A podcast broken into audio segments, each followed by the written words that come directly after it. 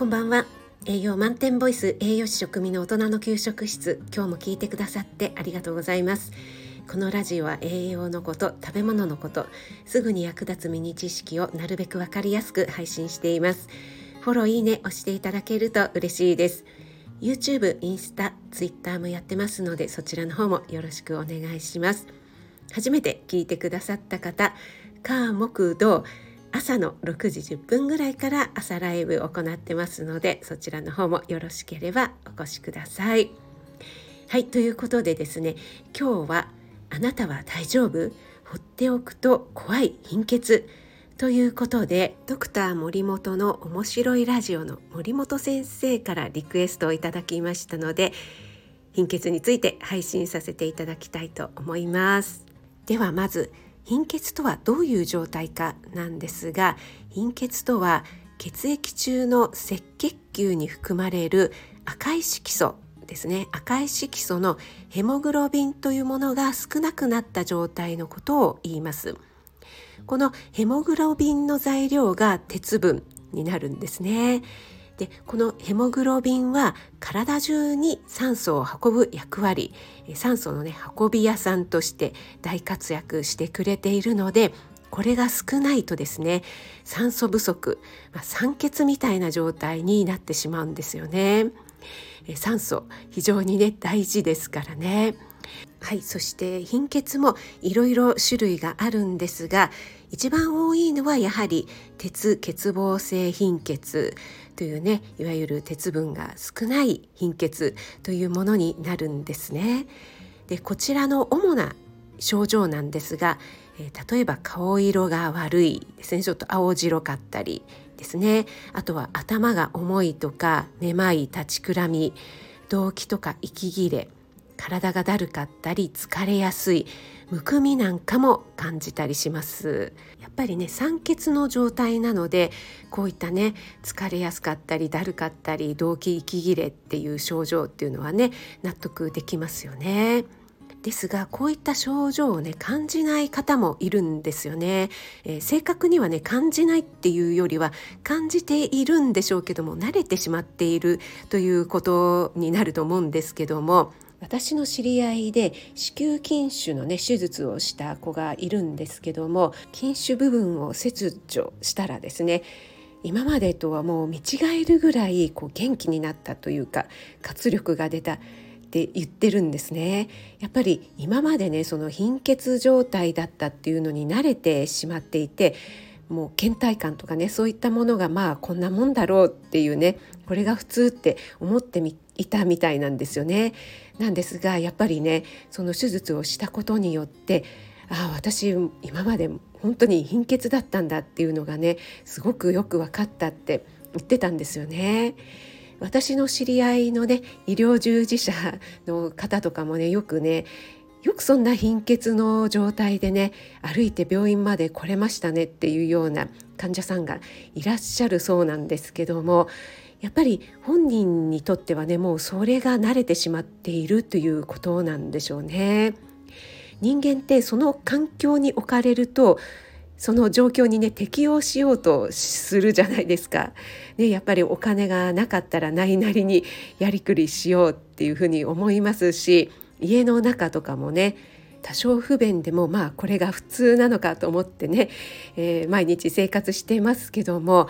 他のねものを見たりして、えー、そこでね別の場所で生活してみたりするとうわーこんな快適なんだ今までのは何だったんだろうみたいにね思うことってありますよね。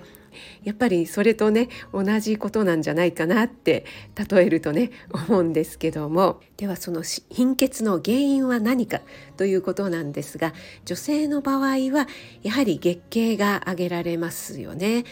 女性に貧血が多いっていうのはそれがね原因になっています。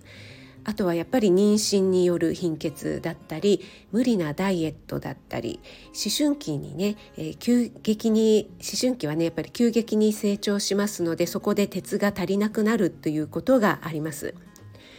若い女性の場合は激しい運動をするような方アスリートにもよく貧血が見られます。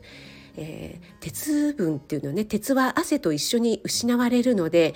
激しい運動でたくさん汗をかくっていうのはねやっぱり原因の一つになるんだろうなというふうに考えられますね。そして胃や腸に潰瘍や腫瘍がある場合または胃酸の分泌が悪いと鉄のね吸収率が悪くなってしまうということがあります。これはなぜかということなんですが鉄分っていうのはですね非常に吸収率が悪いんですよね効率よくねなかなか吸収できない栄養素の一つなので鉄単体ではなくて鉄分プラスビタミン C だったりタンパク質酸と一緒に摂ると吸収を高めてくれるという効果があります。なのでね胃酸の分泌が悪いと、えー、こう酸が出ないということになりますので、えー、吸収率が悪くなってしまうということになるんですよね。胃酸の分泌が悪い方はゆっくりよく噛んで食べると胃酸がねよく出るようになりますしえまたはお酢とかね香辛料梅干しなんかをね、えー、一緒にとっていただくと胃の粘膜を刺激して胃酸の分泌高めてくれる働きがあります。はい冒頭にですね貧血は血液中の赤血球に含まれる赤い色素ヘモグロビンが少なくなった状態というふうに申し上げましたがこのヘモグロビンというのはですねヘムとグロビンからできているんですね。このヘムというのが鉄でグロビンっていうのがタンパク質なんですね。なので、えー、てっちゃんとタンパク質くんがですね。仲良く一緒に頑張ろうぜみたいな感じでね、えー、体中にね酸素を運んでいるのでねタンパク質くんがいないとですねてっちゃん一人だともうタンパク質くんいないと一人じゃ運べないみたいな感じでですね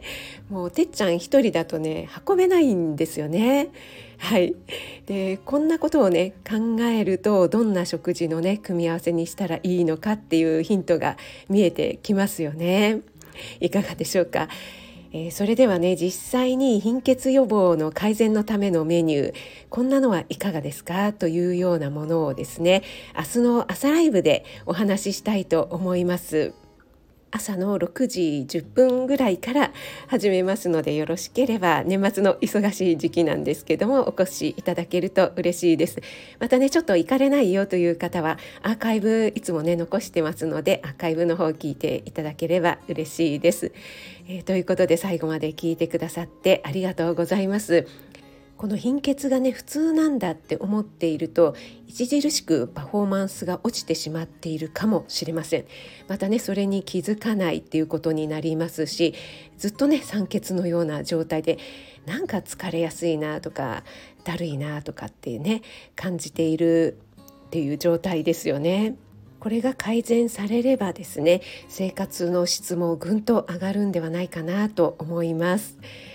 はい、少しでも参考になったなと思っていただけた方、フォロー、いいね押していただけると嬉しいです。栄養満点ボイス食味がお届けいたしました。それではまた。Have a nice dinner!